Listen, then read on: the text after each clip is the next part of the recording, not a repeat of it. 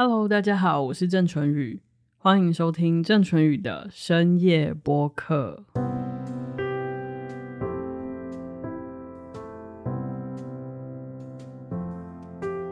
Hello，大家晚安。Hello，大家晚安，晚安。今天有三个声音，是吗？还是其实是两个？其实听到三个声音 有福了，因为今天是圣诞节过后。对，我们今天要录的这个这一集的单元是很特别的，所以呢会有三个人，因为我们必须要聚集这类的人来我们的节目中。这类的人统称格格，格格，没错，嗯，因为我们都是皇皇家的，我们都是那个清朝的那些对，我们贵族，奇珍异兽，对，就是格格不入的格格。对，没错，我们今天要谈的主题是。格格不入的怪咖，嗯嗯，我觉得我不是，为什么我被抓来到这里？我也觉得不是，你，你们都客气了。郑医师，我觉得最怪是你吧？你不要用医师的那个样貌来诱惑大家。你有听过一个成语吗？叫做格格不入吗？叫做物以类聚。所以因为你们跟我都是很好的朋友，这个这个就代表你们都是怪咖。那有没有可能是我其实很正常？对，然后我们玷污了你。对，其实是这样，可能性非常的小，因为我们从小时候就是朋友了。好吧，但是怪咖有什么了不起呢？为什么怪咖这件事情需要拿出来讨论？对，因为呃，我们大家如果还记得，我们上一集聊的是呃心里的嘣嘣嘣的那个悸动的声音嘛。嗯，那其实我们在聊这个话题的时候，我们就。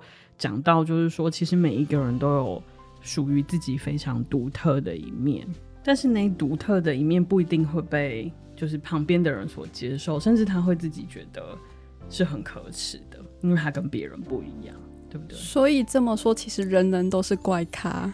对，我觉得也许人人都是怪咖吧。所以，我们今天就是可以来跟大家分享一下我们的奇怪之处。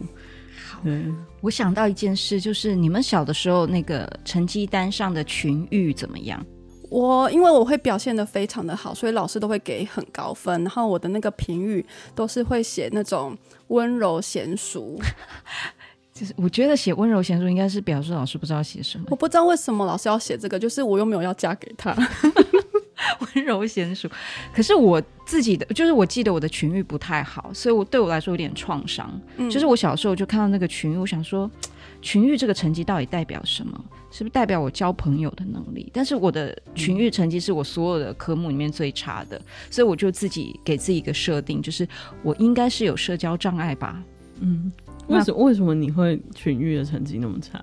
就不得老师喜欢，因为我都不是温柔娴熟那一型，嗯、应该就太吵那一型的。对对，老师就会写健谈，然后我就很高兴说：“妈妈，你看这个老师说我健谈。”我妈妈是说：“老师意思是说你爱说话。”那我觉得你的老师还比较婉转，像我常联络簿上就是写爱说话，就直接写爱说话吗？对对。可是爱说话感觉就是可以跟别人打成一片呢、啊，还是说你是自说自话？那这有够怪的。可能是在不适当的时候说话吧，就是在老师说话的时候说话。可是你不觉得就是这样啊？就是老师说什么东西，你就会心里有想法，你就会诶、欸、很想要把你的想法说出来，或跟身边的人分享，或者是突然想到某件事情，然后大家不会这样吗？可是你这个跟自言自语有什么两样呢？就是你把心里的鼓声讲出来。对啊，所以这个这一点就会很不得老师的喜欢。那我可以理解，我不没有说话的原因，是因为我常常听不懂老师在说什么。为什么？就是因为我可能反应很慢，然后我活在自己的世界里面，所以我老师在讲一句话的时候，我其实都是在想我自己的事情，所以我就一副温柔娴熟的样子坐在那个角。所以你很娴静，并不是因为你很娴静，是因为你根本就听不懂他在说什么。没错，我发现大家各种怪耶。嗯。可是到就是到了出社会以后，有什么特殊的、嗯、就比较明显的症状吗？这种格格不入。嗯，老王要不要先说？为什么大家现在都在推来推去？因为这你知道要揭露自己，你知道怪咖要揭露自己也是很脆弱的。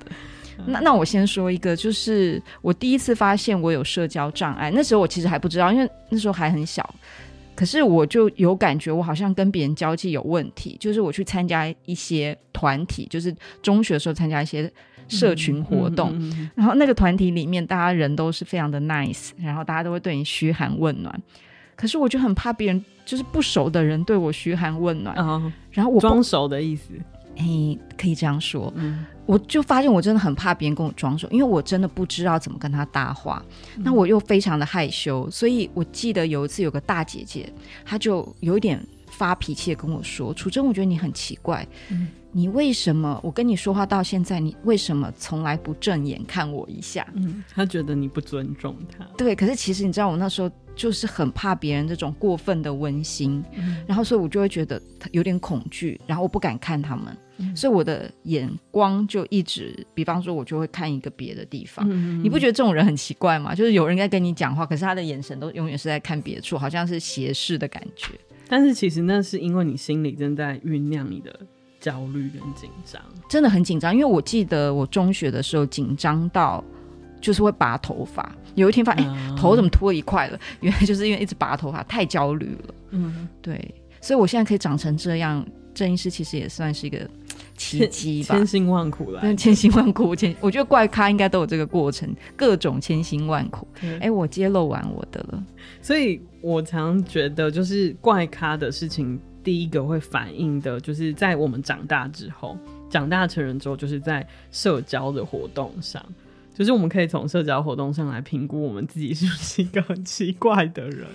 对，那像呃，我也是，我等下可以讲。那我们先请就是雅慧，要不要来先念我们的第一首诗？哦，对，因为这首是跟社交很有关系。对，可以回应就是刚刚老王所说的就是社交障碍这件事情。然后我看到这首诗，立即就想到我，因为我也是很严重有社交障碍的人。我待会跟大家分享。那我先念一下这首诗。社交，林婉瑜。后来我就放弃了，放弃走进那个场合，因为那个场合里有太多我笑不出来的笑和哭不出来的哭。学不会事故，至少可以学会回避，回避因为我的不世故而造成的许多事故。哇，这首诗很有意思。对，对，非常的有意思。我们都造成了许多的事故，因为我们的尴尬癌。对，这首诗其实是雅慧自己选的，对，所以代表这首诗应该跟你很有共感。对，就是刚刚回应到事故这件事情，就是因为那个事故现在是在讲的是意外交通事故的那个事故吗？是造成就是对方尴尬的事故。OK。因为我说话是很通常都是很直接，然后不会修饰的。那我跟人的、嗯、人跟人的社交，在这样的状况，在小孩子的时候是可以假装都很正常，没有事情。当当长大了之后，这件事情就会变成一个很严重的障碍。比如说像我大学，然后我们会有一些联谊社团的活动，那通常在三前三分之一，我都可以表现得很正常。但到后来，比如说会有人邀我说：“哎、欸，那等一下要不要去吃个宵夜或去吃饭？”就是有点更进一步的感觉。对，会发生什么事呢？眼神飘到别的地方吗？我会很坚定的看着他说：“我不要跟你吃饭。” 那他们会想说：“那你来参加这个社团活动要干嘛？”跟我有异曲同工之妙。对，联谊不就是为了更进一步吗？对，但是我会很害怕更进一步这件事。哇！所以你后来是不是就选择不参加联谊？我记得你有说过这个。对，我，我就是会逃到天涯海角。嗯，但是为什么？为什么？因为其实对我来说，那样的场合我并不是很喜欢，因为我没有办法跟人家闲谈。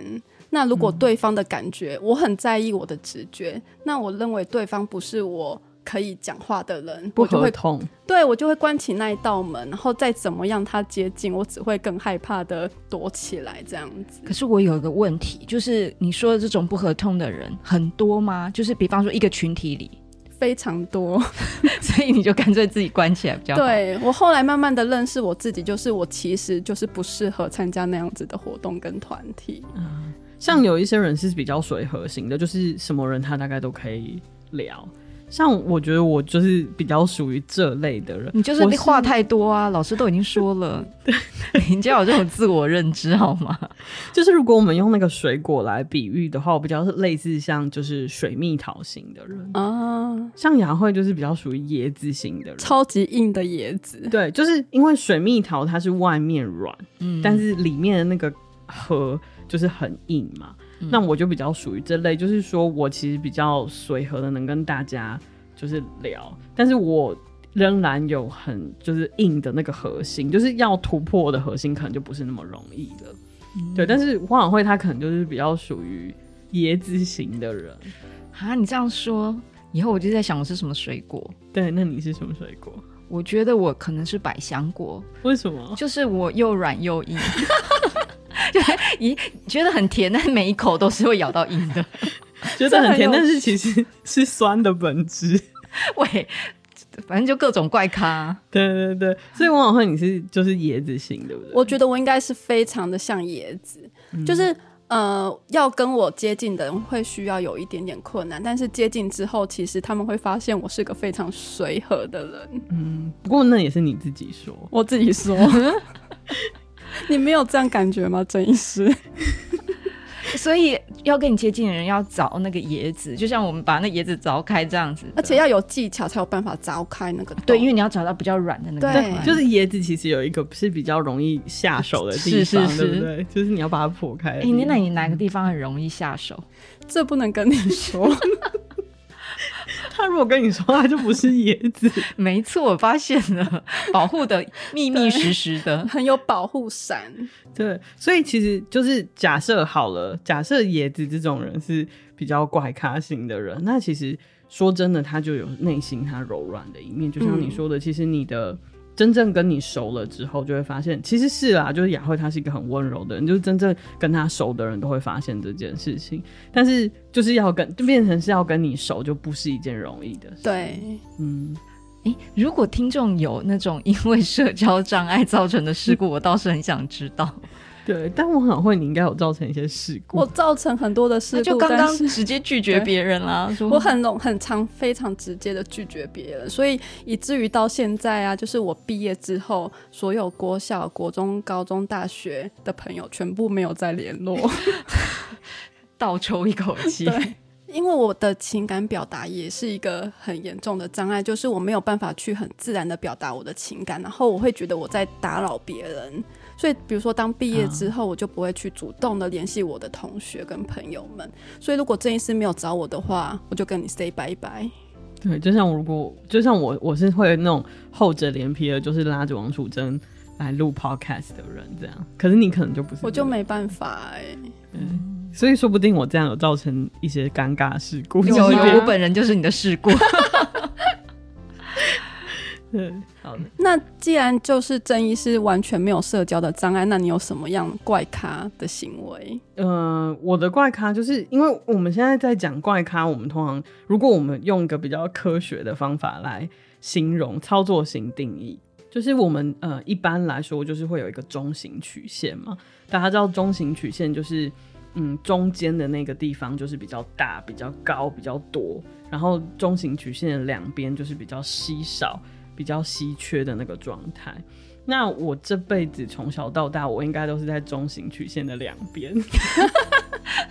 这样听起来超怪的啊！对啊，就是我我都很难是在那个常态分布的中间。就是我是一个很不平均化的人，所以其实我从小到大，我我会都会感觉我自己是一个很怪的人。比如说。就从身高外表来说，我的身高就是应该是在中型曲线的下面的那个地方，就是我我的样子，然后还有我的个性，很多的东西我都会不是在那个平均化的那个常态的状态，所以其实我蛮常会在很多的时候跟很多地方也是会，就像刚刚我们讲那个格格不入的感觉，也是蛮容易会产生的。嗯，那以前我就是。会比较在意，就是我会觉得说，我要想办法让自己变成是一个比较常态，看起来跟别人是很一样，我才能有办法融入那个地方。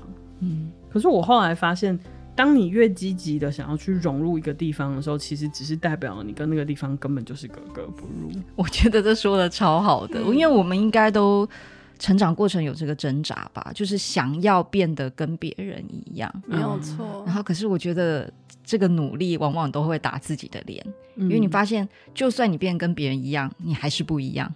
对。你的你你可能心里不会比较舒服，嗯，可是因为我们都会这样想，就是说我们喜欢跟别人看起来一样的时候，我们会觉得比较有安全感，因为我们觉得跟别人看起来一样的时候，我们就比较容易被接纳跟被理解，嗯、对。但是往往这样换来的是很不对平的朋友跟团体，或者是你的环境会变得跟你很不对平。对，我也想分享一下，就是呃，在德文里面有这个词，然后后来当然就是被各个语言都拿去引用，因为这个词就说的很好。他们有个词叫 Kitsch，那 Kitsch 这个词的意思就是，好像中文把它翻成媚俗，可是它叫是 K I T 呃 S C H，Kitsch。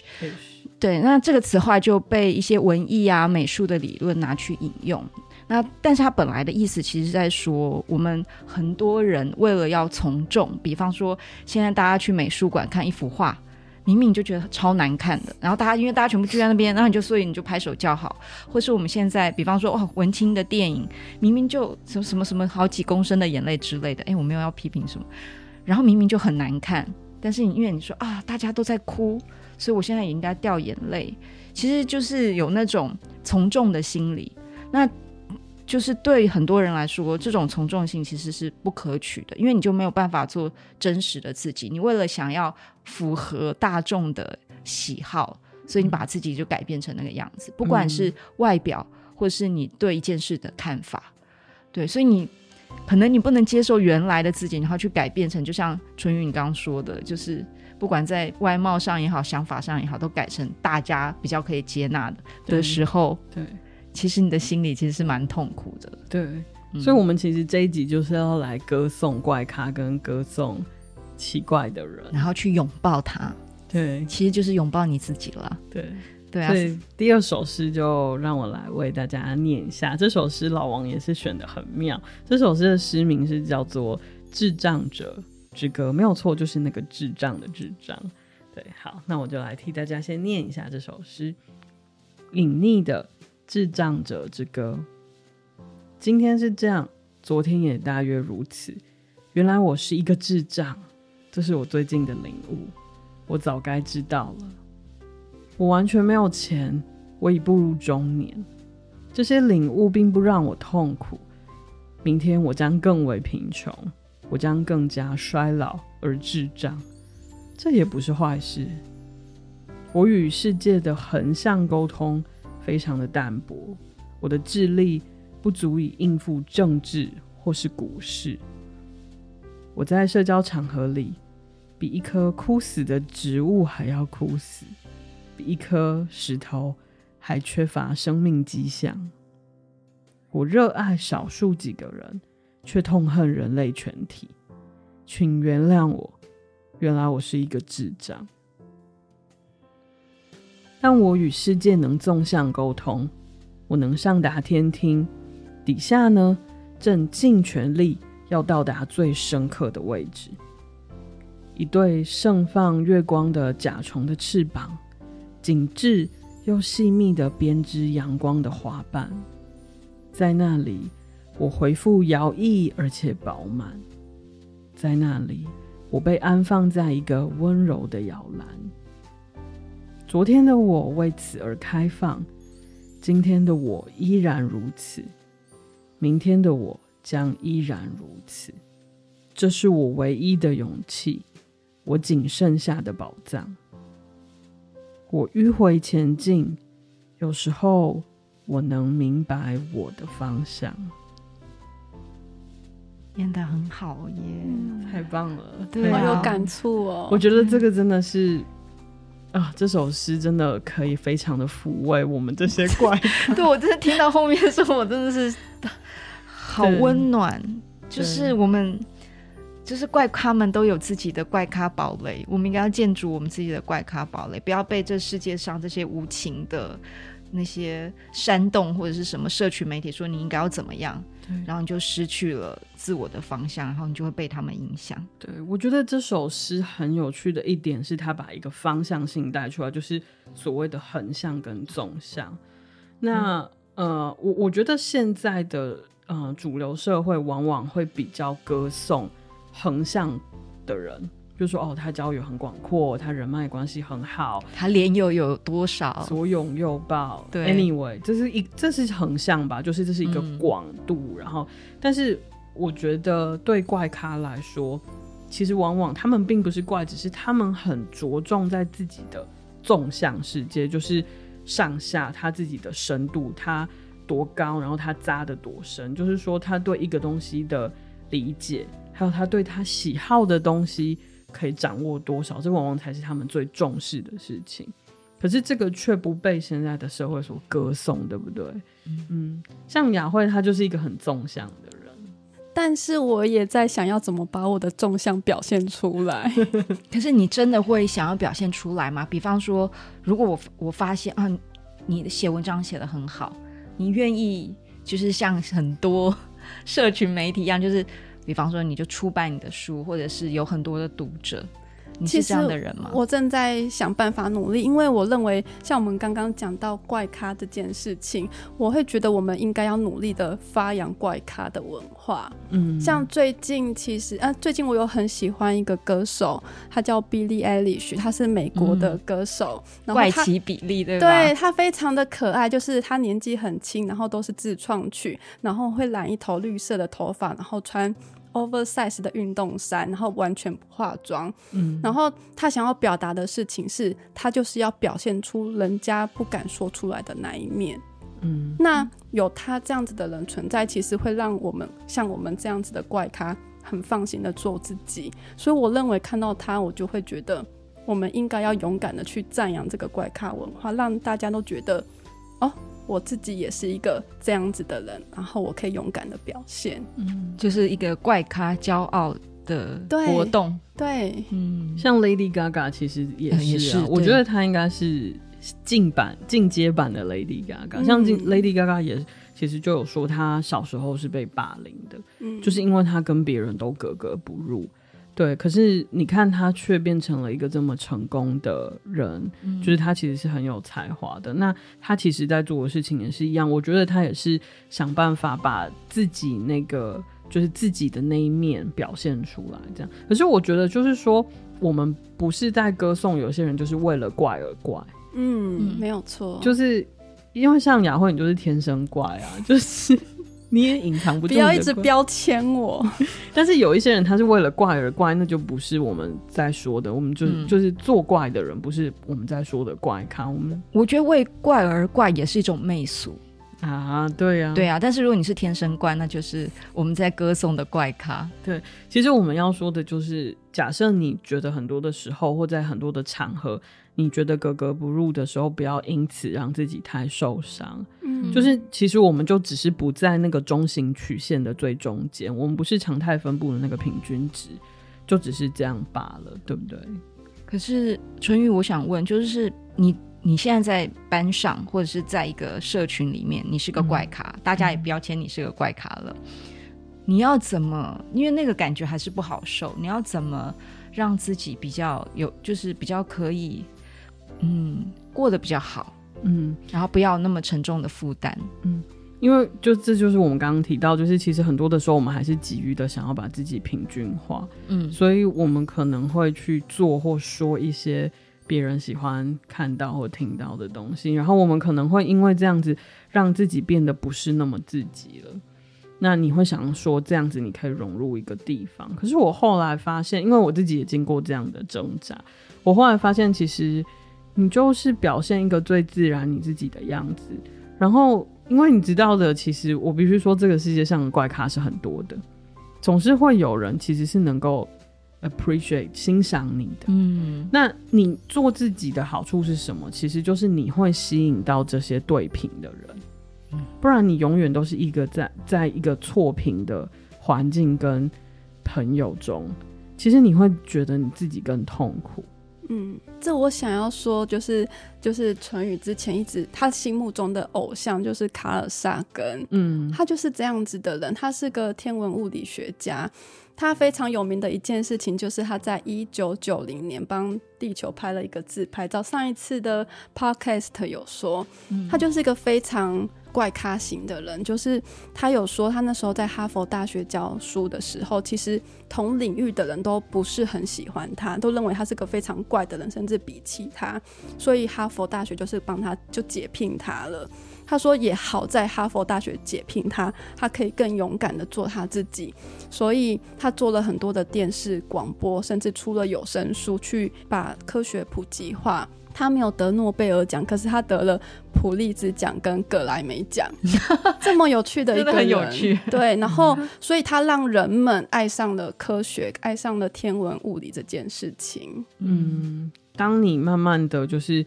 呃，不要害怕的展露自然的那个自己的时候，我觉得往往透过这样子的方法，你会找到适合你自己的定位。虽然我觉得那个过程是很辛苦的，嗯，因为第一个你是就是我们说，假设你真的是怪咖的话，其实因为就是跟你一样的人会比较少，然后呃，你你会必须要经过一段时间是比较孤单的，因为毕竟它不是群众所能看见的好，所以。嗯，可能真正会支持你的人也不见得很多，但是慢慢、慢慢、慢慢的，你总是会吸引到对的人。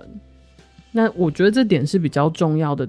如果你有一天真的能够吸引到对人，就像虽然我这么怪，可是至少我身边会有几个懂我的人。你是说坐在我们这边这两个吗？对，可怜的你们。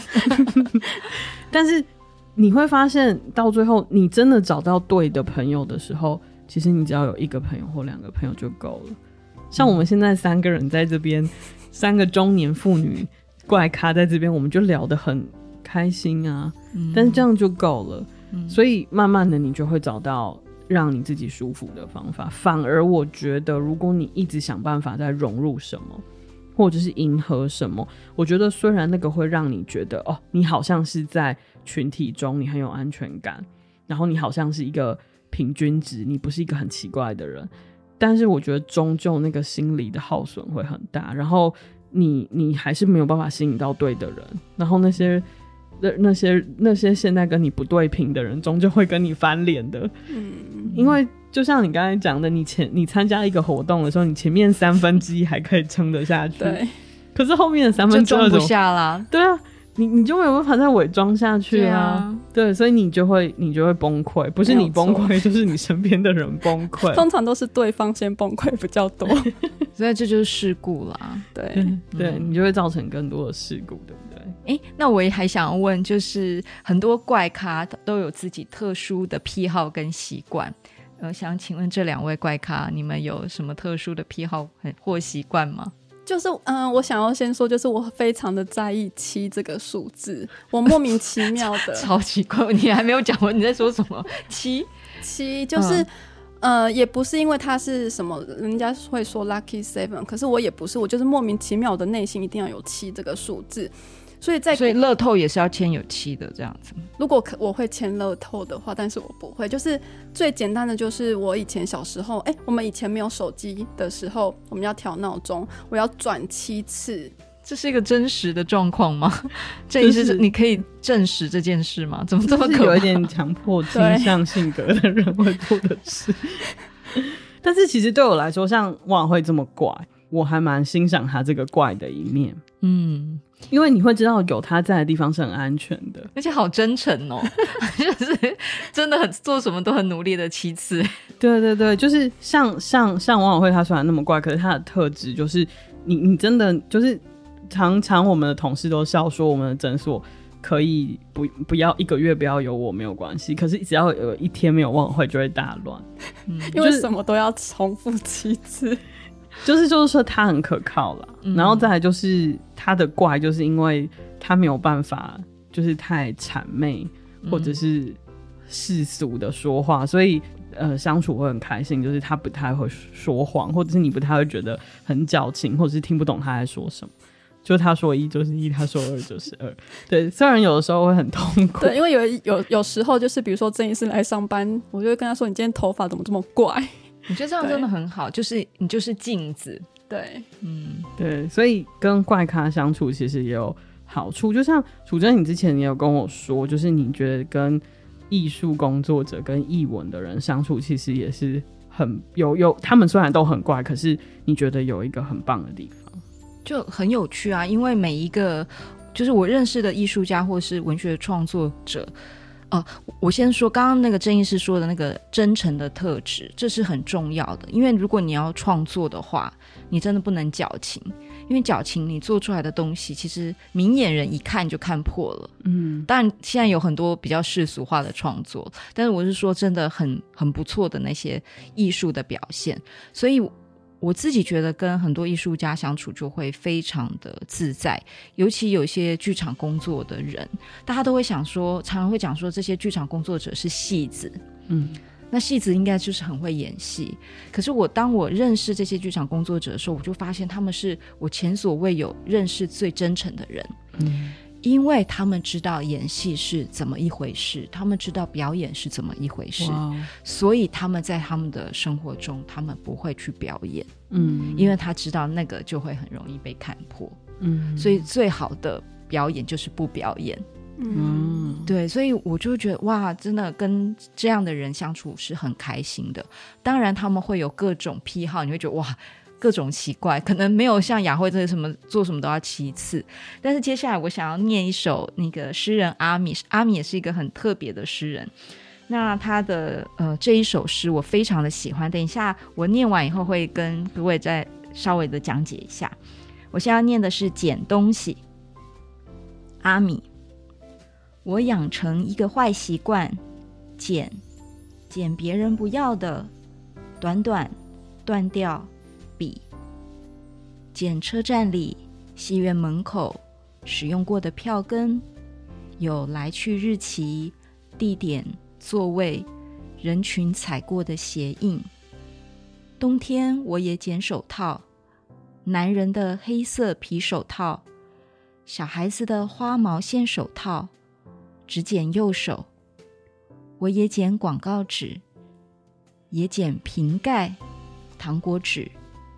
运气好的我，曾经捡到一封信，而且我回信。流浪汉弯下腰，地上有另一个世界。我把捡到的东西收进一个铁制的大红色圆筒，在打开的时候，它们变成三十只大象，祝我生日快乐。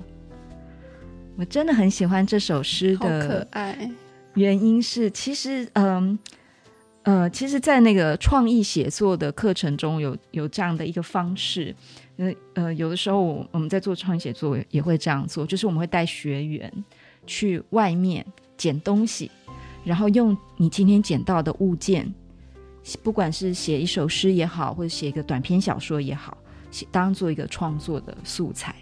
所以我觉得阿米这首诗真的写得很好，他捡的这些东西，其实就他就把它写成一首诗，就像他打开来以后是三十只大象祝我生日快乐那种惊喜的感觉。可是这些事情可能在旁人看来，你就是个流浪汉，你在捡东西，对。可是无所谓，因为他得到他在这里得到了一个很充实的感觉，然后他把它创作出来了。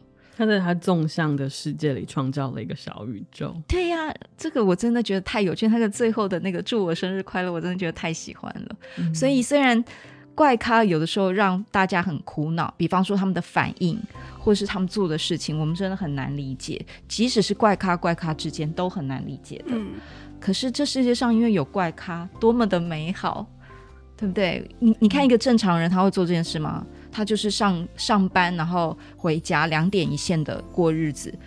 他只会觉得太阳每天都就是日升日落，没有什么新鲜的事情。可是因为这世界上有了怪咖，我们就知道哦，两点一线之间，我们还可以捡东西，我们还可以有别的生活的选择。所以我觉得啊，我们来歌颂怪咖是对的。当我们的社会越来越进步的时候。我们就会发现，就是差异这个件事情的本身是值得被歌颂的。就是我们不管是在性别性向上的差异，或者是在信仰上的差异，每一个人其实都有他自己独特的地方。嗯，然后我们不应该把试着把很多的东西都想要平均化跟标准化。对，在某一些事情上，标准化有它的价值，因为它会比较呃安全跟快速可以进行。但是我觉得人跟人之间的这个呃独立性跟差异性，真的不应该被标准化，否则的话，就是我觉得对很多有独特性质的人来说，他是会非常辛苦的。嗯。那在今天的最后，我们就要请雅慧来跟我们分享他的疗愈故事。耶，yeah, 对，今天换我分享。嗯，我分享的疗愈故事是在比较大的时候，就是我上大学的时候。我不知道大家对于上大学这件事情有没有一些什么期待？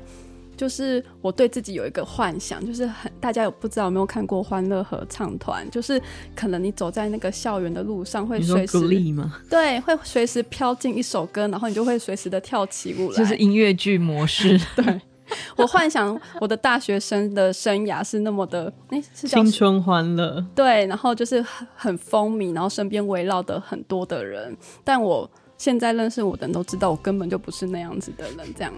所以我刚上大学的时候，因为我有这样子的过度期待，所以我过得很辛苦。我就是刚开始，我就是很疯狂的去很多的社团啊，然后参加很多的活动。可是只能维持三分之一的时间。对，然后每一天都把我就是像是抽干那样，然后像是喝醉酒那样，就是有点行尸走肉这样子。这么你有 你有你有这么风花雪月的时间？有有。然后升上大二之后，我就是接了社团的社长，那同时间又接了四到五份的五份的打工，所以等于是我从早到晚时间都是很紧凑。那也需要很多人跟人之间的沟通跟合作，所以我整个人都快疯掉了。因为我是住在宿舍，所以我回到休息的地方的时候，我要跟三个室友磨合，所以每一天这样子日渐累积的疲累感啊，终于有一天它就爆发了。它是在大二某哎、欸、大二上学期某一天的下午，然后那一天我本来是要去老师那边打工，但老师他要出差去了，所以我有一个空下来的时间。所以我就决定我要躲，好好的躲起来。那我躲起来的方式就是我会躲到图书馆里面。我们的图书馆会有一个就是很小的视听室，一小间一小间，然后你可以去那边选你自己喜欢的影碟来看。那我就很兴冲冲的去到那个地方，然后选了一个我很喜欢的影碟要放的时候，发现那个影碟竟然是坏的，压倒骆驼的最后一根稻草。对，我整个崩溃大哭，我哭到我是坐在地上，就是痛哭流涕到。那个图书馆的馆员要过来，然后拍拍你的肩膀说：“你不要那么难过，这个我们会赶紧修好，然后再找一片新的给你。”对，请你第一个过来看这样子。那我当下其实非常的尴尬，因为基本上不是那个影碟坏掉让我哭，嗯、而是累积的那个挫折感让我哭的，所以我赶快这个东西收一收，我就。想说我就只能回去我的宿舍。那以前我们学校的宿舍的对面是一个非常大的操场。那我们学校旁边是国立体育大学的学生，他们会常来我们学校跑步。嗯。那在我回宿舍的过程中，就是经过那个操场，我的眼角啊就瞥到一群穿红色短裤跑步的健美男子，是七位吗？一群哦，好，这次不是七。你知道，再怎么沮丧、难过的时候，你看到这样子的美景，你都会停下来，好疗愈、哦，真的很疗愈。就是，所以我就索性的坐在那个操场旁边，就盯着眼前那个跑步的美景，一群小鲜肉，没有错。但是盯着盯着，突然有一瞬间改变了，就是我的眼睛前面看到那个景色，它变得好漂亮哦。我看到树。的颜色，它很鲜艳的跑出来，我不知道为什么，我觉得雅慧是解离了吗？